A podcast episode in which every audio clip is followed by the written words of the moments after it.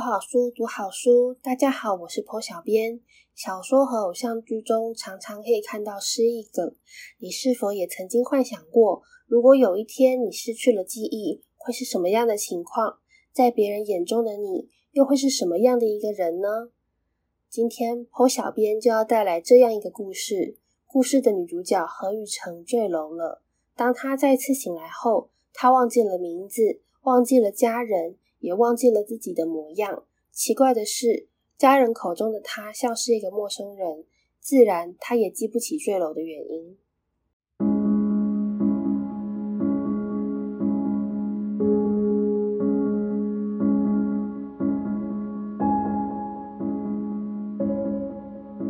再次睁开眼睛，眼前的事物笼罩在一片模糊的雾光里，只有一张凑近我的脸特别清楚。那张圆脸，面容和善，短发灰白，银框眼镜框在长着鱼尾纹的眼睛前，那身白袍恰如其分地展现了专业和智慧。你终于醒了。他脸上露出笑容，接着抛出一连串的问题，但对于初醒的我来说，就像拼图碎片。我发疼的脑袋不能正常拼解，只能挤出短促的回答：好痛。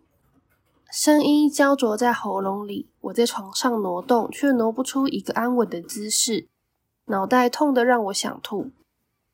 你从高处坠落，全身多处挫伤，会痛是当然的。他说，好像解释了痛楚的来源，就能结束痛楚一样。你已经昏迷很久了，等等，我们会打电话通知你家属过来。他顿了顿，开了个不合时宜的玩笑。恭喜你回到人世间，回来了就别再老想着要走，你的年纪还不到要走的时候。后来我又陷入沉睡之中，希望躲开发胀的疼痛。再度醒来之后，痛楚又粘了上来，像扯不断的影子。我时睡时醒，一切都像梦境一样恍惚，睡着像醒，醒着像做梦。等我终于真正清醒过来，总觉得已经是好久以后的事了。眼角余光察觉到旁边坐着一位陌生的女士，或许是我发出的声音让她注意到我醒来了。目光从手中的报纸移到了我身上，她扔下那叠报纸，起身来到床边。她一身利落的深灰色细斜纹套装，短发不覆衣领，发尾切得笔直。像是美发师贴着齿，眯着眼，一刀一刀削下多余的发丝。你怎么会做出这么丢脸的事？那中年女子的语气让我知道她的结尾用的是惊叹号。不过比起语气，她的眼神更令人胆寒。我是怎么教育你的？你一连尺都忘了怎么写吗？知不知道你给我惹了多少麻烦？你不要脸，我要脸呐！闷痛的脑袋无法解析他的话语，我反射性的将想到的第一个问题抛回去：“阿姨，你是谁啊？”他的双眼一下子瞪得好大，声音也跟着拔尖：“你连你妈都忘了？”这时，床尾走过来另一名男子，他开口说话，我想起他是之前那位医生，请小声一点，何太太。我不是太太。他飞射过去的眼神冷若冰霜。医生好脾气的笑了笑，从善如流。何女士，我刚才和你说明过，你女儿头部受到撞击，可能会出现暂时性的记忆混乱，请你冷静下来。我闭上眼，努力理解方才听见的讯息，但越是回想，越发现我的记忆是一团迷雾。别说那位女士是谁了。我丝毫不记得我做了什么，怎么会浑身伤痛来到这里？更重要的是，我连我自己是谁都记不起来了。名字、身份、经历，能标记我是什么人的记号，都从我身上拔除。我像迷失在一片未知的荒原，不知道是经过哪条路来到了这里。脑袋里捶打的更厉害了，太阳穴跳个不停。像心脏长错了地方。我是谁？我忍着痛问那位女士，看起来她应该认识我。她和医生对望了一眼，满脸不敢置信，一双手跟着扶上了额角，好像疼痛是种流行病，也传染到了她身上。你是我女儿何雨辰。何雨辰，何雨辰，我在嘴里默念，想把钥匙摆进正确的锁孔，开启我的记忆之盒，却老是把钥匙弄掉。够了，够了！看不下去我的窝囊苦思，那女士把矛头转向医生。他这个样子什么时候才会恢复正常？不会是白痴下去吧？何女士，她不是白痴，这是一种暂时的记忆力障碍。可能是受到冲击，也可能是心理因素或压力所造成的。那女士咬着唇，眼神飘向我，神色迟疑。可能，可能的。你这么说，也有可能她都想不起来了，是吗？她的语气隐隐含着古怪的期望，我听不出来她到底希不希望我想起来。这方面我们会再做检查。一般来说不会有永久后遗症这么严重，可能等一下他就会想起来了。医生给了他安慰的微笑。经过混乱的头几天，我的状况逐渐稳定下来，外伤复原状况极佳，脑中血块也逐渐缩小消散，但记忆却毫无进展。我仍然想不起一切，我记不得自己的生活经历、过往人生。然而，知识性的东西却没有忘掉。我会进食、洗漱，看得懂纸上写的内容，知道我国国土面积、地理位置，还会计算加减乘除，背诵得出圆周率，却单单忘了那些技能是怎么学会的。当我看到苹果，我会联想到酸甜的滋味，却无法回想起自己吃着苹果的情境。我只记得口感。气味、颜色，那些片段而分散的元素，像一株断根的花，失去了供应养分的经脉，仍饱满而奇异的绽放。我的记忆力一直没办法恢复，医生的乐观到后来也渐渐失了效力。除去脑伤造成的影响，他猜测这也有可能是一种解离性失忆，是因为我承受了某种心理压力或者创伤。为了避免心崩溃而产生的一种心理防卫机制，他建议将我转往精神科，进一步检查看看我的失忆是否与心理因素有关，以及有哪些治疗方法可以帮助我恢复记忆。母亲非常不乐意，我只做了几次测验，他就不愿意再让我继续。他告诉医生，他自会为我打算，会做最好的安排。最后，他的解决办法是他陈述了关于我的经历，要我将它背下来。他替我自我介绍，希望我表现出他认知里我应该有的样子。何雨辰今年十五岁，国三毕业生，品学兼优，五育均衡。每次吃药、抽血、量血压，护理人员都会一再询问我的名字，生怕我记不牢似的。我反复叨念。在脑中琢磨，直到这个身份像反射动作一样，自然而然的从脑中提取。不过，我老是觉得，那身份只是套在身上的不合身外衣，或者应该说是我的灵魂挤入了何雨辰这个空荡荡的角色，在舞台上演着这出由何女士导演的戏剧。比起焦虑，我更觉得疏离。我来自于单亲家庭，家里还有一个妹妹。何家珍比我小两个年级，也一样品学兼优。我苏醒之后，妹妹来过几次。第一天见到她走进来，如果不是因为她看起来像年轻版的何女士，我还以为又是个走错病房的家属。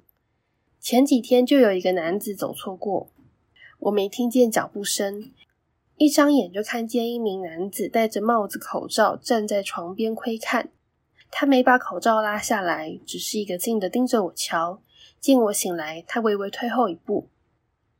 我又再度尝到失忆带来的麻烦。我遇见了谁，都会开始猜想对方是不是我认识或者认识我的人。不好意思，请问你找我有什么事？我惶惶不安开口。他眯细了眼，仔细端详我的表情。你不认得我了吗？我好心提醒他：“你把口罩拿下来，我可能才知道认不认得你。”他把手指贴在鼻梁压条，稍微犹豫了一下，好像担心病房里的空气有毒。最后，他猛然把口罩往下一拉。我在空荡荡的记忆里搜索许久，再度白费力气。那张脸孔还算年轻，瘦长俊秀，带着人文气质，表情却有点畏缩。但那双仔细扫视我的杏仁状眼瞳，里面却透着精明的神色。和文弱的外表相比，他的眼瞳蕴含了更强的意志。不知为何，让我心底有些紧张。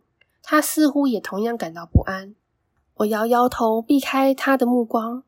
我应该认得你吗？他笑了，像松了一口气。笑容同样难解。我想你也许不认得我。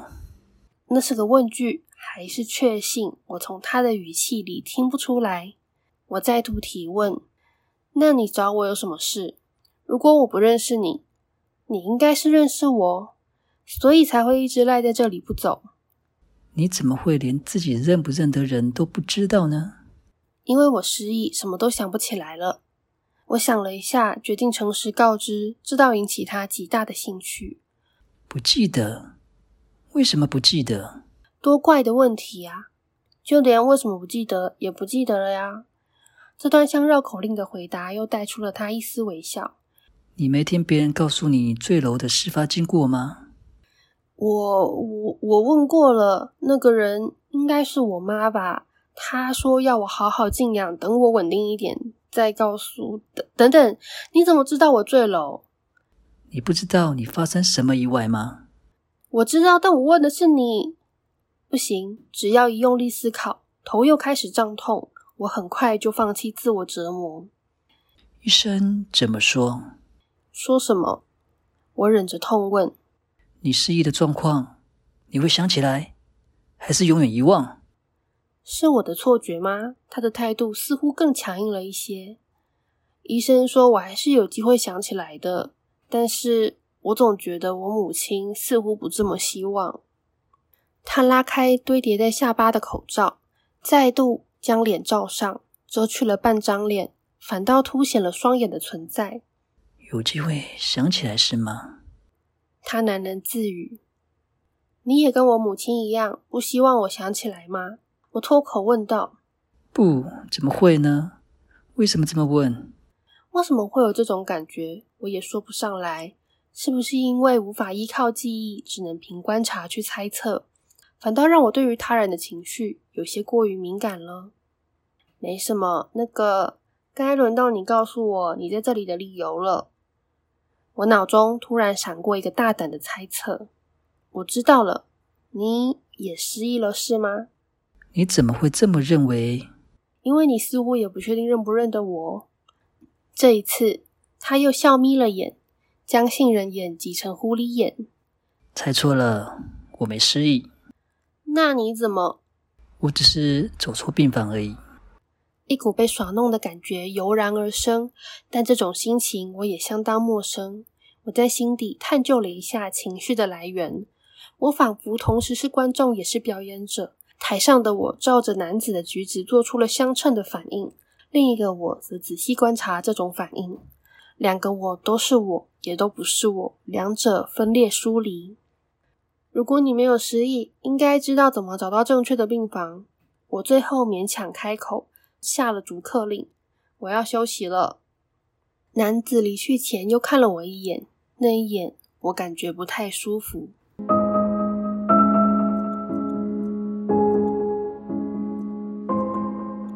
妹妹把背包扔在一旁的陪睡床上，毫无顾忌的盯着我看，就像那时那名口罩男子。妈说你失忆了，真的假的？我把视线移到手中的相本，这是帮助我回想的道具之一。我找到妹妹的照片，举起来和本人对照。她也和何女士一样，剪了个在后颈切齐的短发，发型也是一种遗传吗？你是我妹妹，我下了结论。当然啊，你真的都忘了哦。他大叹一口气，一边凑近我，半信半疑。太夸张了吧？又不是演韩剧，现在失忆还是车祸都没有收视率了啦。我也这么想。其实我不太能理解妹妹说的话。但是我醒来之后，这几天和所谓的母亲相处，很快的就学会了应对方式。不管母亲说什么，只要应声唱和就行了。母亲天生就是个训练员。我以前看过报道上说，有人撞到了头之后变成天才，你也会这样吗？变成天才什么的？我也希望我有那么幸运。反正你们大考都考完了，现在才开窍也来不及了。他的视线移向我的脚，骨折会痛吗？头比较痛。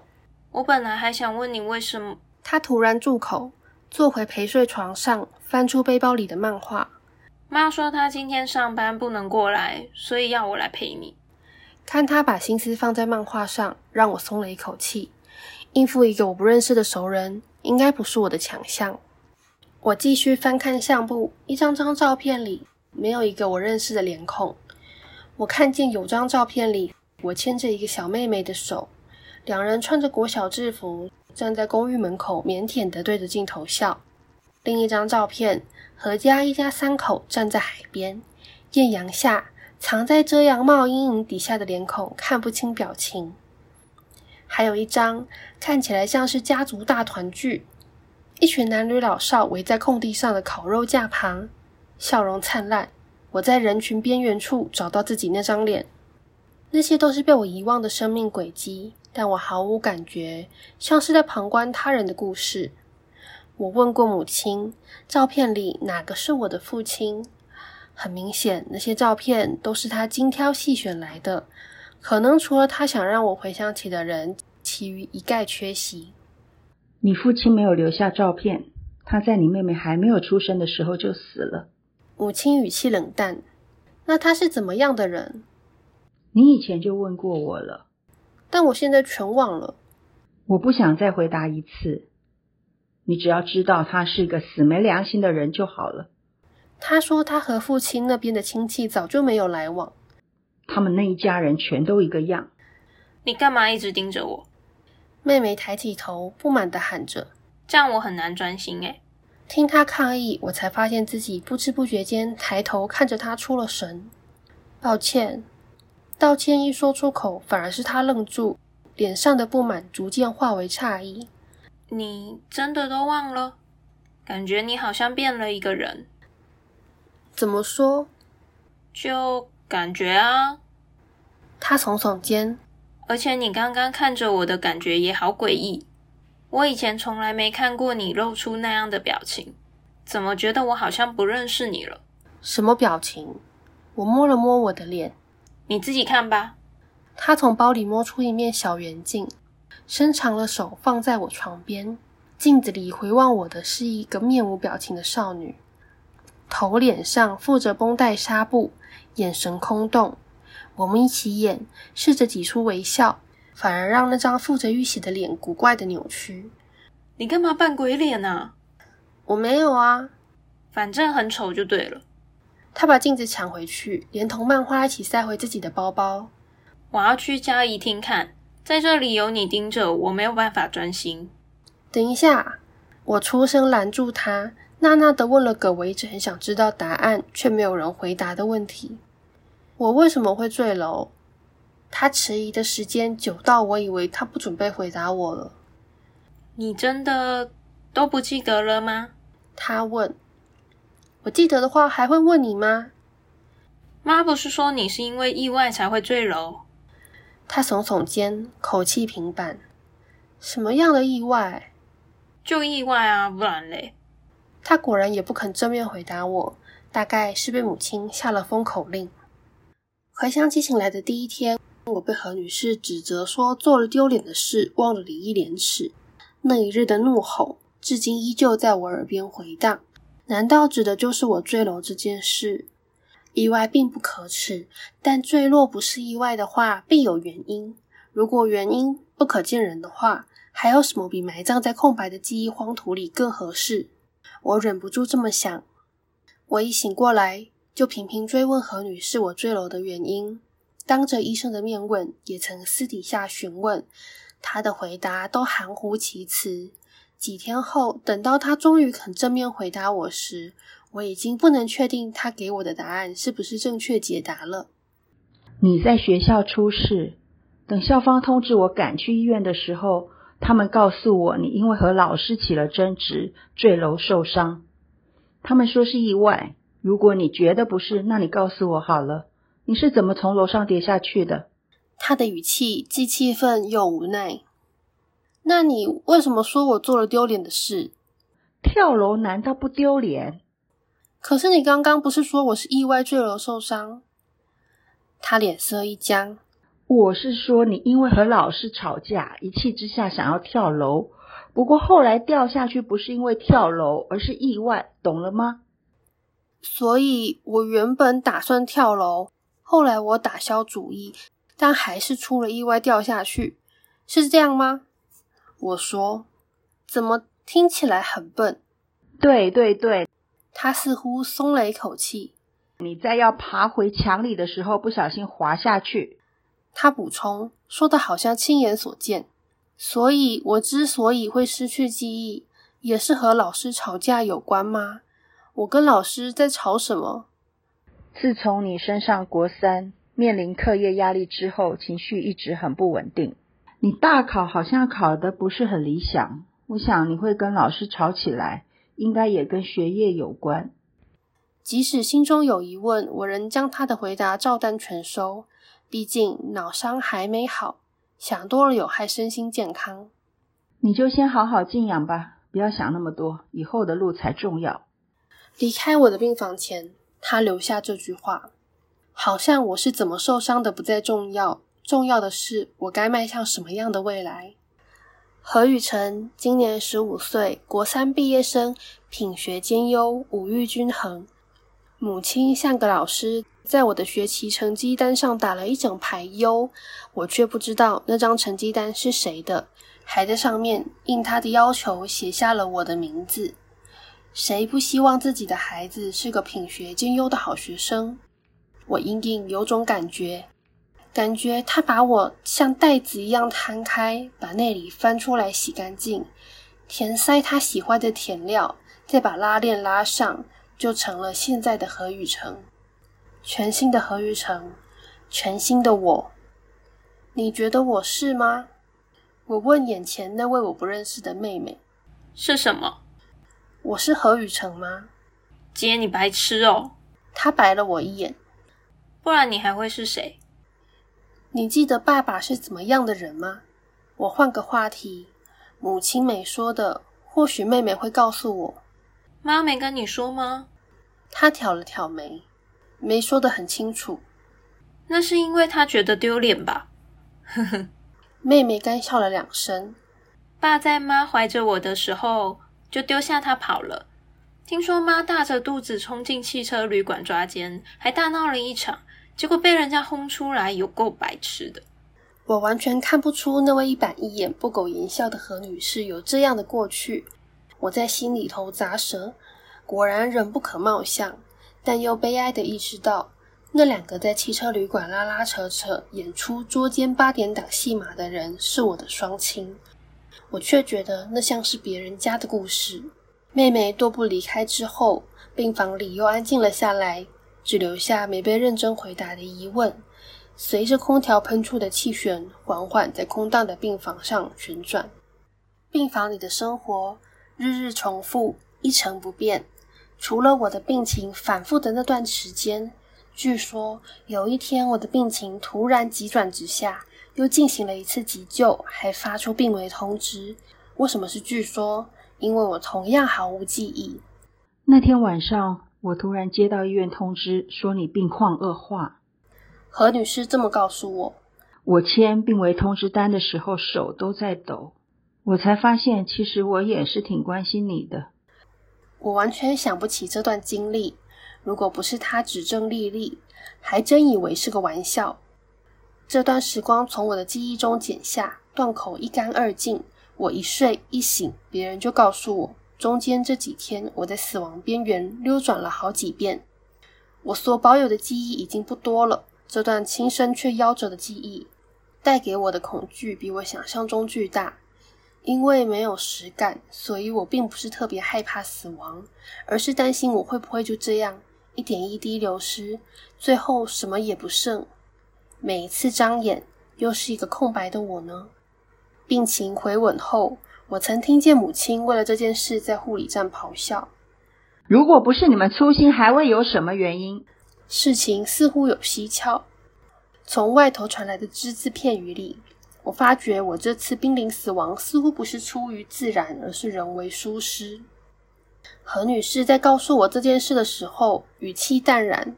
她说：“似乎是护理师没留心，让点滴出了一些问题。”什么问题？我问。别担心，问题都解决了。我后来才知道，解决的方法是钱，而出的问题是输液里出现了不该出现的药物。我就说，那护士小姐看起来漫不经心，迟早出问题。何女士虽然收了好处，但该抱怨的还是没少抱怨。反正你也不是第一次了。何家珍对我说这句话的时候，惹来了何女士的愤怒扫视。最后他们要离开病房时，我硬是把何家珍留了下来。你说我不是第一次是什么意思？我忘掉过我几次病危了。他犹豫再三。最后要我向他保证，什么也不对何女士透露，才告诉我，你跳楼送医的时候曾经心跳停止。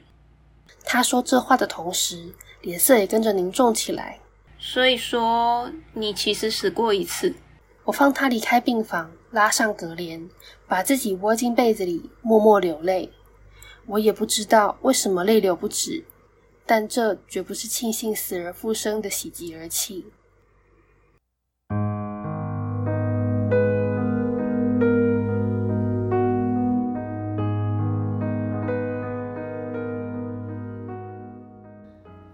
这个故事是二零一九年泡泡华文创作大赏幻想组优选作品。光系的再见，也许有一天。有听前几集访谈泡泡大赏评审的听众朋友，或是一直在关注泡泡华文创作大赏的读者，就知道光系的原书名并不叫做再见，也许有一天，而是往昔追忆。当时这本书看起来一点也不像幻想类的作品，如同刚才坡小编朗读的。故事从一个发生意外失去记忆的女高中生开始，但对于何雨辰为什么会坠楼，周边的人讳莫如深，就像一个不能说的秘密。甚至在何雨辰出院后，全家还搬到了一个小镇上。虽然对外说法是母亲因为工作搬迁的原因，然而何雨辰只要跟男生稍微靠近一点，即使什么也没做，就会引来母亲的怒火。母亲还用语言羞辱他，说他在外面搞三年期，这似乎和何雨辰的坠楼事件有关。但无论何雨辰如何旁敲侧击，都无法一探究竟。何雨辰展开了新生活，转到了镇上的高中，并被学校分配到了乡土研究社。看似无趣老气的社团，竟然在社长周书凯的影响下。转而研究起乡野奇谈、都市传说和灵异事件。何雨辰参加社团活动，造访了废弃的游乐园。奇怪的是，何雨辰似乎曾经来过这个游乐园，但这怎么可能呢？游乐园营运期间，何雨辰还没搬来啊！更奇怪的是，何雨辰发现，他能够准确地说出还没播出的电影和电视剧剧情。他脑海里残存的记忆画面，过去和未来交错，莫非真的就像周书凯所说的是灵异事件？随着何雨辰被隐藏的秘密一点一滴揭开，也带来一段令人悲伤的故事。看完这本书，彭小编想说，很多时候我们受伤了，却没有勇气说出来，因为这个世界不是只有黑与白，法律保护了受害者。却也给加害者申辩的权利，但难道受伤的人要一直保持沉默吗？不，不是的。受伤的人之所以站出来，更多不是为了讨个公道，而是为了不再有下一个受害者。愿这个世间能少一点伤害，多一点美好。抛好书，读好书，我们下期再见，拜拜。